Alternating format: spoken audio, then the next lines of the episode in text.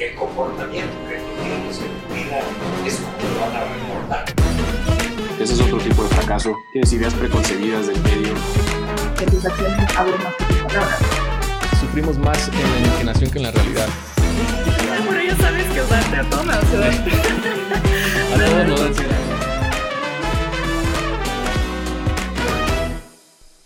Hello, bienvenidos a un nuevo episodio de Fallas de Origen. Como cada lunes, te deseo que tengas una muy buena semana. Yo soy Guillermo Moctezuma. Este proyecto es un podcast en donde platicamos sobre adversidad, sobre errores, sobre fracasos, todo a título personal y trato de traer un poco mis experiencias personales, profesionales, para hacer ese mix en cuanto a los errores y cómo a mí me hubiera gustado enfrentarlos en su momento y con eso aprender un poco, ¿no? O sea, como que hacer este tipo de reflexiones. Estoy trayendo mucho el tema del estoicismo y, este podcast también, como a lo largo del tiempo, como que ha ido evolucionando. En un principio nunca fue la idea como de, de hecho no se llamaba fallas de origen, la idea tampoco era hablar de fracasos o errores. En un principio siempre, simplemente prendí la cámara porque necesitaba como que algún proyecto en el cual pudiera estar como verbalizando, reflexionando y al mismo tiempo aprendiendo, pero, pero conforme pasó el tiempo, me empecé a dar cuenta que estaba hablando mucho de estos, o sea, así como de fracasos, como de errores que había tenido, y, y de ahí nació el nombre de fallas de origen, porque creo que siempre cuando empezamos algo, una relación, un nuevo proyecto, un nuevo trabajo, siempre hay esas fallas, esos errores que a, veces pueden ser pequeños, a veces son medianos, a veces son muy grandes y, y por una u otra cosa no nos damos cuenta o igual en el momento también lo resolvemos súper bien y, y, llegamos a, a, nuestra meta, logramos eso que, que, que queríamos en un principio, pero también lo que cachaba es que a veces no volteamos. O sea, cuando llegamos como a lograr eso que nos proponíamos y obviamente en el camino hubo algunos errores, cuando siento que cuando logramos eso difícilmente o casi se nos olvida voltear y ver como a ver qué pasó, cuáles fueron los errores que tuve, ¿no? Como que los errores a veces si pasan son como a ver cómo le hacemos y lo resolvemos y se nos olvida. Entonces como que empecé a conectar con este tema de, los errores y cómo, cómo también mi comportamiento hacia este tipo de experiencias cada vez me hacía más como reflexivo, creo que de ahí hice la conexión de, ok, esas son como fallas de origen, ¿no? Fallas que me hubiera gustado saber, que a veces también, o sea, no controlamos absolutamente nada, como dicen nuestros amigos los estoicos, pero creo que esa reflexión a veces después del error o del, del fracaso, de lo que pase, es, es, una buena reflexión. Déjame, voy a prender el aire porque estoy aquí en Monterrey y es un chingo de caloría. Ok, el día de hoy traigo un episodio corto porque, repito, hacía esta como reflexión en un principio del podcast porque siento que cada vez me va llevando a un lugar en donde está tomando más forma y al mismo tiempo yo estoy encontrando como un tema en el que me siento muy cómodo, en el que me gusta, me gusta profundizar, en el que me gusta reflexionar, me gusta practicar.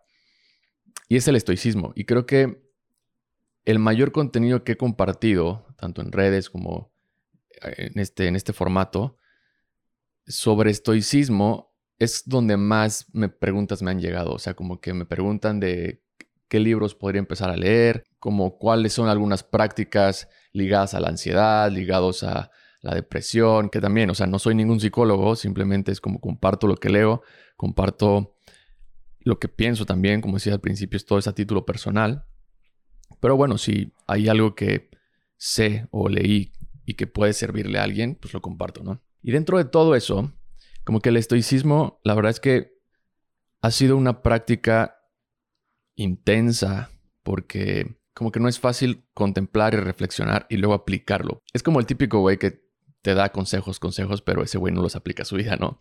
Yo, en mi caso, uso este podcast justo para recordarme eso, ¿no? O sea, como de lo tengo integrado, pero también trato de hacer las reflexiones conforme pasa la semana o así. Es como, ah, ok, aquí la cagué, aquí estamos así, etcétera, ¿no? Y, y eso me está gustando mucho. Entonces, digo, no sé, eventualmente, no digo que esto se va a convertir siempre en estoicismo.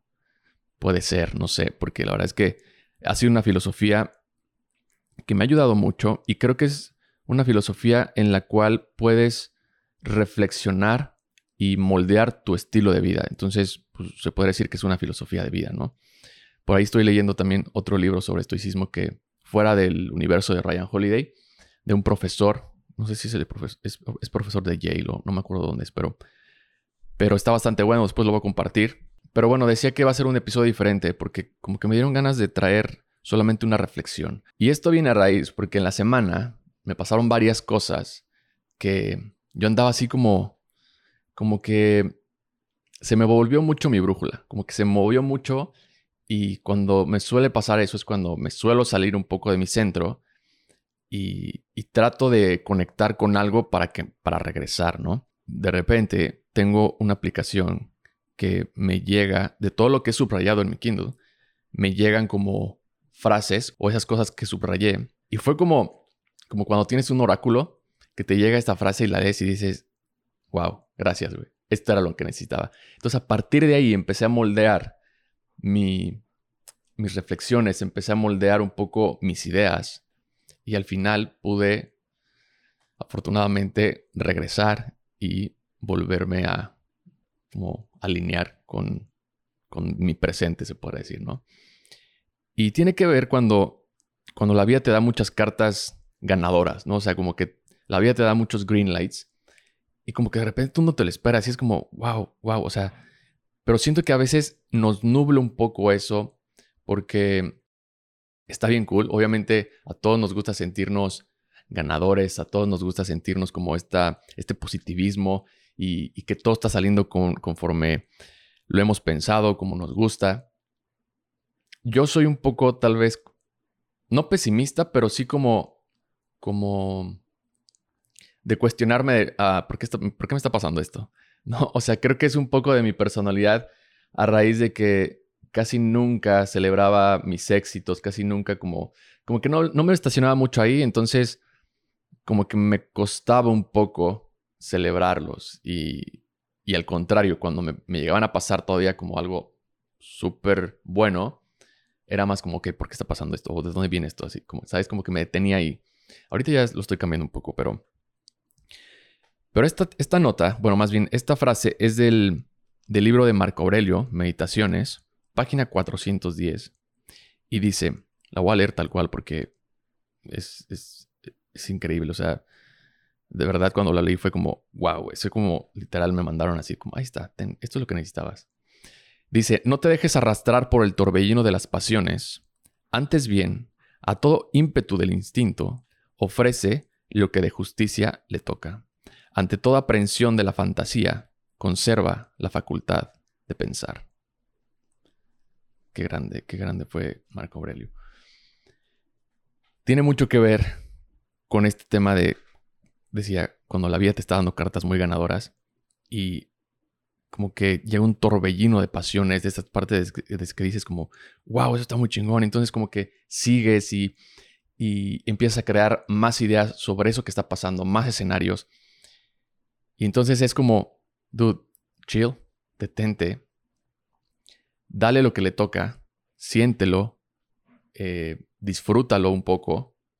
Y para mí una de las cosas en las que más me ha afectado como este tipo de dejarme llevar ha sido cuando... Mm, no quiero traerlo como muy, muy personal porque ya a veces me la estoy volando y creo que sí estoy dejando muchas cosas aquí de que nos vamos arriba y es como, sí, ya después digo como, güey.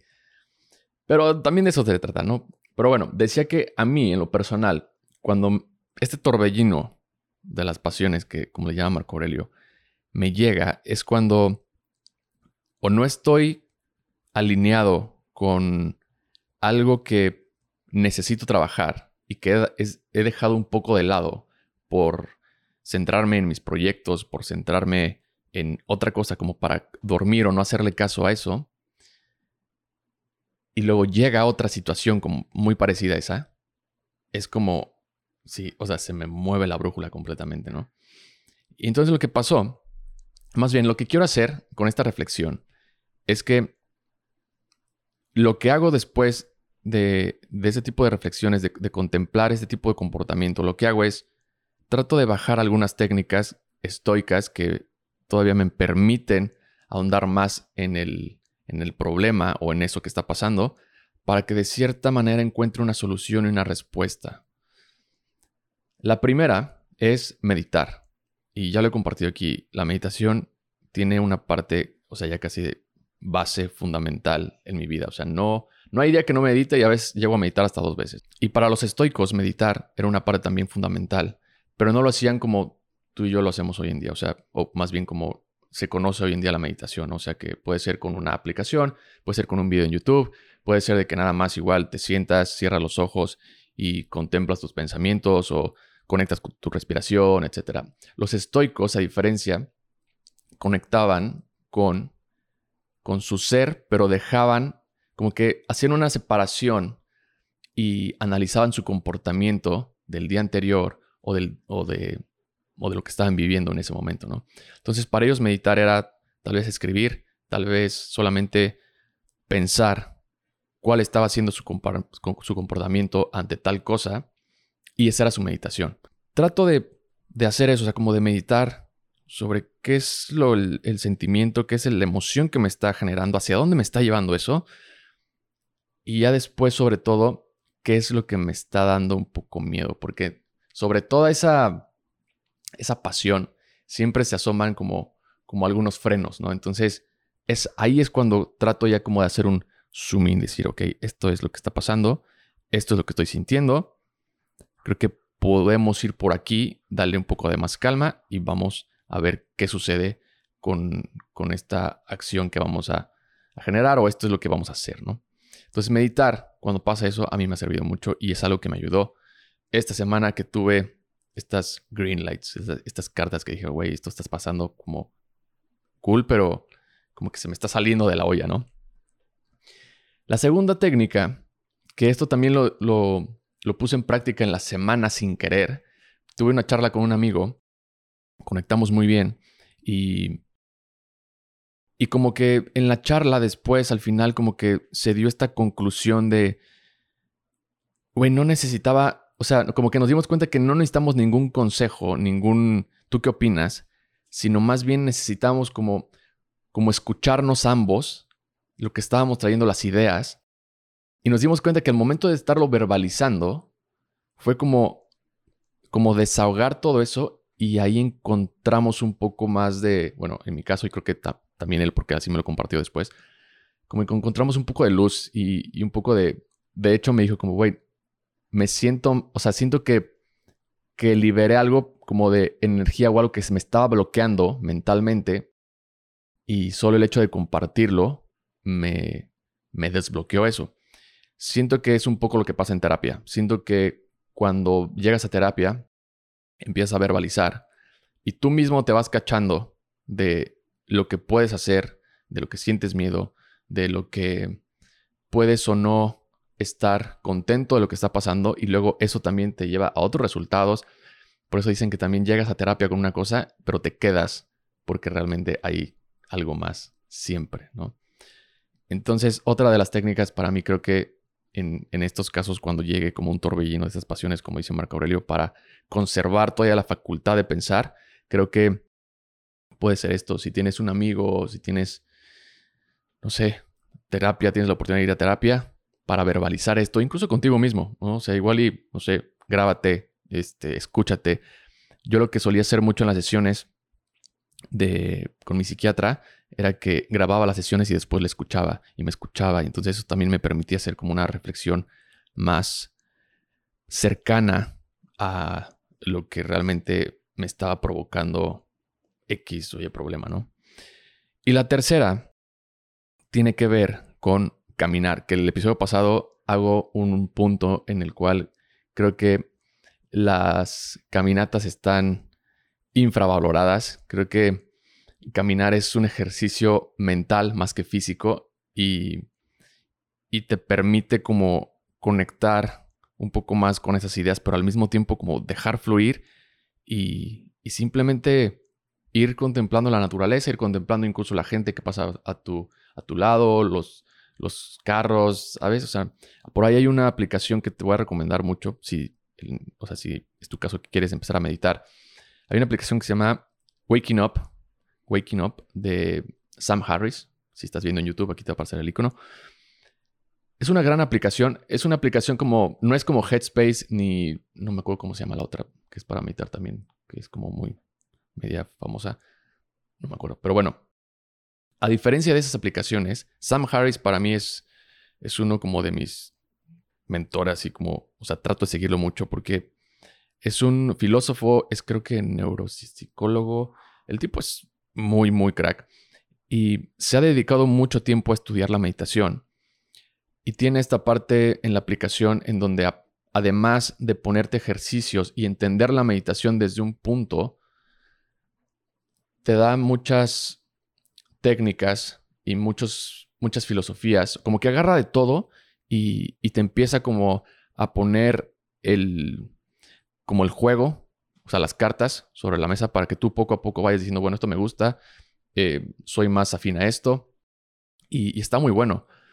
Aparte tiene episodios en su podcast, o sea, tiene, tiene un podcast que se llama, sí, igual creo que es Waking Up o no, Híjole, bueno, aquí te lo voy a poner también, no me acuerdo del nombre. Pero bueno, dentro de esa aplicación hay una parte que son meditaciones para caminar y, y me gustó mucho porque la descubrí igual hace poco que me metí, tenía tiempo que no me metía, me metí y vi que decía una meditación para cuando estás caminando y como que me hizo todavía más entender esta parte de por qué es bueno caminar y, contemplar o conectar con tu cuerpo incluso, ¿no? O sea, habla de que estés como en este awareness de, de, cómo se va moviendo tu cuerpo, de cómo el aire te está, eh, va corriendo hacia ti o cómo incluso tú estás como de cierta manera traspasando un poco, como dice él, como, como esa realidad o estás construyendo tu propia realidad conforme vas caminando, cómo las personas